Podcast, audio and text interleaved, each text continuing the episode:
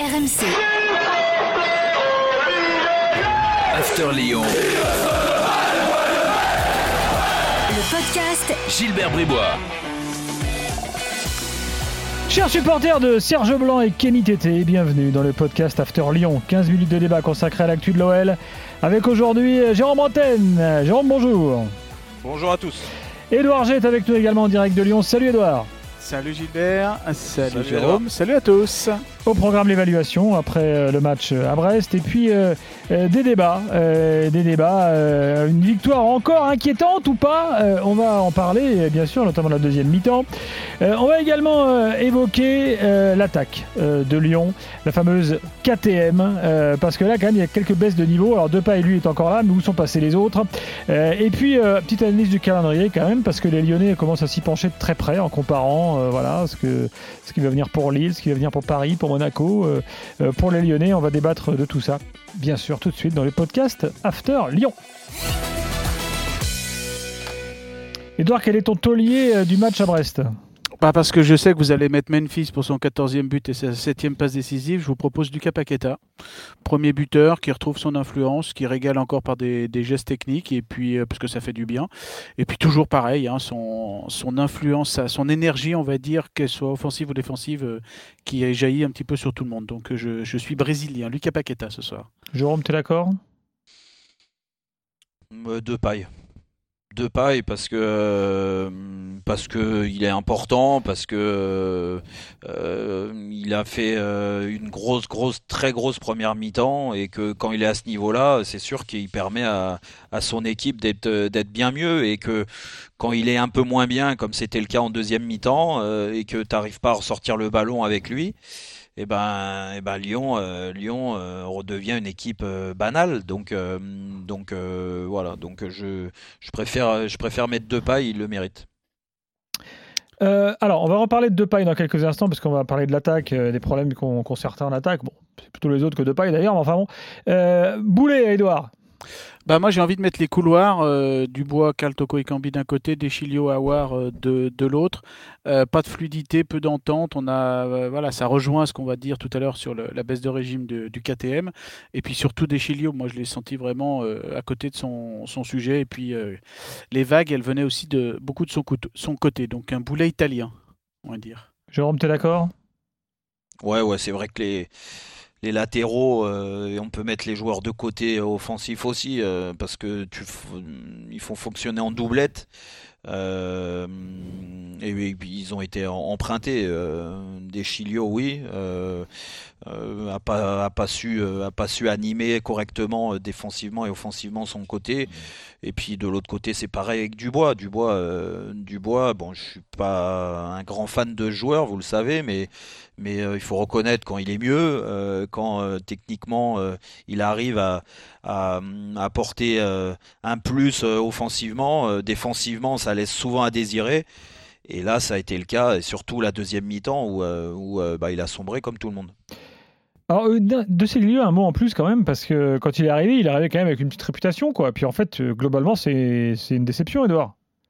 Oui, puis après, théoriquement, il, est, euh, il doit dépanner à droite. Finalement, il dépanne Mm. à gauche parce qu'il ne faut pas oublier que c'est un droitier, donc euh, ça peut peut-être euh, jouer. Mais là, le problème, c'est que la hiérarchie à gauche, euh, elle est fluctuante. On a cru que c'était à un moment donné Cornet, après euh, Barre peut-être, mais Barre n'a pas su saisir sa chance à un moment donné. Là, c'est Deschilio. voilà, donc c'est là, c'est fluctuant sur les côtés. C'est bah, de toute façon, hein, Jérôme, Gilbert, on le dit un petit peu depuis le début. hein, S'il y a des, il y a forcément des points, points faibles dans une équipe. bah, là, c'est un petit peu les, les côtés. hein. C'est-à-dire que dans les latéraux euh, italiens, euh, entre Florenzi et De Siglio, Lyon n'a pas pris le bon, quoi. D'ailleurs, c'est un, un prêt euh, sans option d'achat. hein. Bon, ouais, bah, pour l'instant, il fait rien pour que l'option d'achat soit Non. levée. On va pas se mentir. Non, exactement. Euh, allez, on Sauf bien parler français en conférence de presse, ce qui est pas mal. Ah, C'est pas mal déjà. c'est pas mal. Ce qui est pas mal. dans le contexte actuel. Euh, allez, oui, parce que, non, parce que certains, euh, je sais pas, je pense à Neymar. Combien de temps il est en France, Neymar, maintenant? Bon, il a Oh. toujours du mal à parler français. Et Memphis, c'est 4 pas le seul. Et Memphis, ah oui, Memphis, toujours pas un mot de français. Non, non, non. Encore, on fait rien. Bon, on va en parler, tiens, de Memphis. Oui, parce que même sans parler français, euh, bon, bah, ça reste quand même la valeur sûre de l'attaque, parce que la fameuse attaque KTM, euh, en hommage euh, euh, à notre sport euh, mécanique, a un peu disparu là. Edouard Ouais, alors dans le KTM, le M, il est encore là. Je parle de Memphis, le K, euh, Kadewere, ben, il n'était pas titulaire ce week-end. Et puis euh, le T pour Toko et Kambi, euh, ben, lui, lui aussi peine. Alors j'ai regardé un petit peu les stats. Un 9 matchs en 2021, 6 buts et 3 passes décisives pour Memphis de paille, donc là il est en pleine bourre. Euh, Toko et Cambi, seulement deux buts en 2021, une passe décisive. Euh, et puis Tino Kadewere, alors lui, euh, à part Saint-Etienne, le doublé le 24 janvier, rien, zéro passe décisive, et à tel point qu'il n'était pas titulaire ce, ce, week-end. Donc euh, il y a vraiment quelque chose à faire de ce côté-là. Est-ce qu'il y a Alors ce week-end, il y a eu Oussema qui a pris la place de Tino Kadewere, mais on a bien vu que c'est pas son côté, sur le côté mmh. justement, c'est pas son Hein, je sais pas ce que tu en penses, Jérôme, mais il revenait toujours un petit peu au milieu, mm. un petit peu électron libre, même s'il a marqué, même s'il a été bon. Euh, voilà, c'est donc quid à terme de, de Slimani, de Cherki. Peut-être que là, il va falloir peut-être battre les cartes pour que cette KTM change, euh, peut-être avec d'autres initiales, mais que ça, retrouve le, tout ce qu'il y avait de bon en, octobre, novembre, décembre. Alors moi, j'ai plus de circonstances atténuantes pour Kadewere que pour Toko et Cambi. Kadewere c'est un jeune. Déjà on l'attendait pas, euh, on l'attendait peut-être pas aussi performant déjà sur le début de saison. Mm. Euh, bon, ah oui là c'est euh, c'est total. même, si là il a un, un, coup de moins bien en 2021, ça reste quand même une réussite globalement je pense. Oui, oui, oui, oui, on va pas lui tomber dessus. C'est un jeune joueur, il doit progresser. comme quoi, il y a, y a, des choses euh, que je pensais il y, a, il, quelques temps et en début d'année, euh, comme quoi euh, il y a des joueurs qui sont pas. on était habitué à Lyon à avoir des joueurs d'une autre qualité d'un point de vue offensif. Après, il faut se faire aussi à, cette génération-là et, à s'habituer à, ce que Lyon ait des équipes un petit peu moins techniques que, par le passé. Mais ce qui est sûr, c'est que la première partie de saison a masqué aussi pas mal de lacunes de ces joueurs-là. Euh, c'est des joueurs de vitesse. Euh, il manque euh, cruellement de, du bon geste dans, le, dans les derniers 20 mètres et ça se traduit souvent par, par, des erreurs techniques, pas l'utilisation de la bonne surface de pied, les déplacements et tout ça. Moi, je trouve qu'ils sont limités. Euh, et qu'aujourd'hui ils sont rattrapés avec les stats que vient de donner Edouard. Euh, euh, c'est vrai que c'est quand tu es sur le front de l'attaque et que tu dois animer les offensives lyonnaises et que tu vois que le, compteur passe décisive au but et tourne pas correctement, bah, il faut se poser des questions et c'est pour ça que Rudy Garcia il essaye de changer, de faire évoluer son équipe avec Awar en étant plus haut. Oui, Awar c'est pas forcément son, poste de prédilection parce qu'il a besoin de toucher souvent le ballon, mais il est capable de jouer à ce poste-là. Euh, malheureusement, la deuxième mi-temps euh, euh, était tellement mauvaise du côté de Lyon que les joueurs offensifs n'ont pas existé.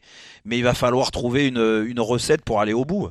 je pense que Lyon, le Lyon avec Kadewere à droite, Toko Ekambi à gauche, Memphis tout seul devant, ça va pas suffire sur la fin de saison. Ils vont se faire surprendre plus d'une fois les Lyonnais. Donc à Rudy Garcia de trouver le la bonne osmose et puis surtout, euh, surtout d'essayer de relancer certains joueurs qui ont moins joué mais qui pourraient apporter encore plus que les joueurs qu'on vient de citer. Bah, surtout que si on regarde les quatre, euh, alors les quatre euh, voilà, premiers du championnat, je veux dire les dynamiques du moment, Lille, ils sont bien quand même. Monaco, on les a vus très impressionnants. Bon, le PSG reste le PSG. je veux dire, Lyon, quand on voit leur deuxième mi-temps à Brest, tu te dis que c'est peut-être l'équipe la plus probable des quatre. Hein. Ouais, ouais, c'est vrai, c'est vrai, on peut avoir ce, cette sensation-là. Alors au niveau comptable, euh, ça se voit pas encore parce que c'est vrai que euh, bah, ça tourne bien. Hein. On va pas, on va, il faut, mm. dire euh, quand il y a des choses de bien. c'est un peu tiré par les cheveux sur les dernières victoires, mais au moins ça a le mérite d'être là. Mais hum, Rudy Garcia nous parlait souvent en début de saison du manque de réussite, euh, que ça tournait pas, manque de chance et tout ça. Je pense qu'ils sont en plein dedans, euh, euh, et, tant mieux pour eux. Mais ils sont en, plein dans cette réussite-là actuellement. Et on sait que ça s'équilibre sur une saison, donc ça peut te fuir ça. Et si t'as pas d'autres certitudes dans le jeu, euh, en effet, euh, on se dit que ils peuvent se faire accrocher et dans ces cas-là, euh, bah, passer du top 3 au top 4. Quoi. Et, je pense que dans les quatre premiers, ils y seront parce que l'écart est fait. Hein, les quatre premiers, on les a. Après, dans quel ordre C'est vrai que j'ai moi la, la sensation aujourd'hui que le PSG n'est pas favori pour être dans les trois. Et hum, c'est bizarre de parler comme ça, mais c'est la réalité. Et que juste après, euh, je vois Lyon. Moi, je vois Lille et Monaco finir en finir en boulet de canon. Donc, euh, ça va être difficile pour euh, pour Lyon et Paris de de, de conserver euh, un petit peu d'avance ou, ou d'accrocher ce wagon-là. Alors moi, c'est pour compléter, euh, Jérôme, j'ai regardé un petit peu le calendrier et c'est ce qu'on, ce qu'on en parle beaucoup sur, euh, sur Lyon. Euh, quand je regarde le calendrier de Lille, c'est le plus compliqué, notamment en mars-avril. hein. Ils vont à Monaco, à Paris et à Lyon. Ouais. Ensuite, la fin, ça sera un petit peu plus, euh, plus, euh, plus en pente. Sachant, plus- Edouard, que vu le contexte, les matchs à l'extérieur aujourd'hui, euh, et j'aimais pas parler comme ça, mais on est obligé de constater que. Ouais, c'est pas forcément euh, un avantage. ouais.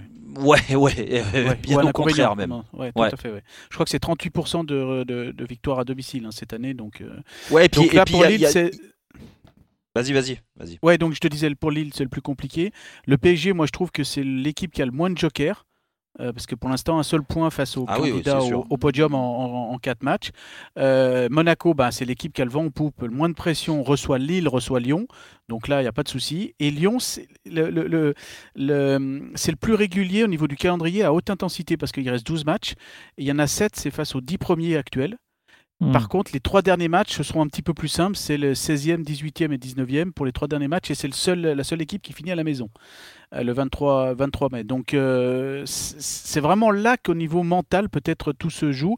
Ça explique peut-être aussi que la, la- la victoire du, du- du week-end, euh, ben, elle peut être prise comme une, une victoire inquiétante, mais ben, a- les trois points sont, sont là. Alors, c'est vrai que euh, tu posais la question, Gilbert, tout à l'heure de la victoire inquiétante. C'est vrai, on, on met en miroir la victoire de Lille et de Monaco face à, C'est-à-dire qu'au rugby, ils ont, ils ont le célèbre concept de défaite encourageante. En fait, À Lyon, on toi, a, tu- on a la victoire inquiétante. C'est nouveau. Alors, c'est vrai qu'il y a- y, y certains scénarios comme celui de samedi euh, ou de vendredi soir que l'on a vu, souviens-toi Gilbert, pour euh, ton équipe de Strasbourg. hein. 3-0, 3-1 à la mi-temps et 3-2, ça a tremblé jusqu'à la fin. Euh, mais bon, on peut s'imaginer que Brest peut être bon. Mm. Euh, on peut aussi imaginer que Lyon tient quand même la, cadence, que pour l'instant il y a 55 points sur 58 euh, par rapport à 58 points en 2007, donc c'est quand même le deuxième total de points de l'histoire de l'OL hein, à ce niveau-là. Il y a cette tendance à, quand tu ouvres le score, à gagner. Et puis la deuxième mi-temps, alors c'est vrai que là, euh, alors j'en profite parce que Daniel n'est pas là, mais on peut à la fois dire euh, le verre à moitié vide et à moitié plein. hein. donc euh, c'est où on dit voilà ils ont craqué et ils ont euh, euh, tenu jusqu'au bout, mais aussi on peut dire il y a eu un esprit de, combattant dans cette équipe euh, pour résister sur euh, sur la fin. Euh, Voilà donc on Ouais, peut, plutôt de réussite hein, à la fin parce que parce que je suis bah pas après t'as un poteau aussi avant le 3-2. t'as Oui, oui, oui, c'est vrai, c'est vrai. Voilà, un poteau. Ouais, ouais, Non, ça peut tourner. c- Ça Ça peut peut tourner. tourner. Les, les trois premiers buts en plus, toi tu parlais d'équilibre, c'est assez marrant parce que même le match de, de vendredi soir, c'est l'équilibre parfait quelque part. Il n'y a pas d'équilibre imparfait, mais la première mi-temps, trois tirs cadrés, trois buts, et la deuxième mi-temps, un certain nombre de tirs cadrés, pas de, et pas de but. quoi, Oui, en fait. mais donc, en- euh, en fait, moi, moi, moi sur, sur le, et je finirai là-dessus, mais sur le, sur la deuxième mi-temps, quand tu, quand as autant euh, d'écart à la mi-temps, 3-0, normalement le match, sur, surtout plié, sur une ouais. équipe qui est, qui est, euh, qui est donc à, à ce moment-là qui était leader du championnat parce que euh, Lille et, et Paris n'avaient pas joué. euh, en fait, normalement, ça doit te donner une force incroyable. Et c'est là que je me dis que ils sont à la limite les Lyonnais parce que le petit grain de sable, euh, le 3-1 les a fait douter, 3-2 je te raconte même pas. Alors oui, comme tu me dis, sur des, des contres, ils auraient pu euh, marquer ce quatrième but, bah ils l'ont pas fait. Mais la façon dont ils ont géré cette deuxième mi-temps, plus ce qui s'est passé depuis quelques matchs, euh, entre la défaite contre Montpellier, la défaite contre Metz à domicile, je me dis attention parce que il y a des signes qui trompent pas et ça veut dire qu'à l'intérieur du groupe ils se sentent pas si forts que ça. Et, euh, et ça, c'est, bah, je, me, je me mets dans la peau. Quand j'étais joueur, euh, tu es dans une situation où tu mènes 3-0 à la mi-temps. Normalement, tu es solide. Tu sais que l'équipe adverse, elle ne reviendra jamais. Et ça te dégage une force qui est difficilement euh, explicable. Mais euh, normalement, voilà, il se passe rien. Et quand il y a un petit, y a, un petit grain de sable qui arrive, le 3-1 et, l'équipe doute, c'est que il y a des failles quand même dans, dans ce groupe. Et c'est pour ça que je me dis que en finissant comme ça l'année, avec euh, la même philosophie de jeu, le, le même dispositif tactique et tout ça, Rudy Garcia, je pense que ils vont le prendre dans le nez. Et il va falloir changer quelque chose. Pour conclure, Edouard, est-ce que tu confirmes l'info euh, du jour que quoi, euh, Memphis Depay réclamerait 5 millions d'euros pour rester à Lyon? Oh, ça m'étonnerait pas, mais j'ai pas ce, j'ai pas ce genre de- d'infos euh, là tout de suite euh, comme ça. Mais Bon, ça à m'étonnerait confirmer. pas du, du beau grand. Euh, si je peux juste faire un petit coup de coup de cœur Oui. à Samuel Omtiti, Ah. qui n'a pas oublié ses racines du 5e arrondissement à Ménival parce qu'il a fait un don de 10 000 euros à son club. Euh, c'est dans le 5e arrondissement, euh, son club qui a des soucis, comme tous les clubs amateurs, euh, bah, de rentrée d'argent. Les, les, euh, cette année, à cause du, du Covid, des parents qui ont demandé forc- forcément à la licence à être un petit peu re- re- euh, remboursé. Et ben, il a fait un geste, il y avait un trou de 17 000 euh, euros, et ben, il, a, il a comblé en grande partie le, le trou. Donc c'était un. Voilà, il n'a pas oublié ses racines, Samuel Umtiti. Merci Edouard. C'est bien. Merci. Allez, merci Edouard. Jérôme, Ciao, ciao. un prochain podcast After Lyon évidemment dès la semaine prochaine.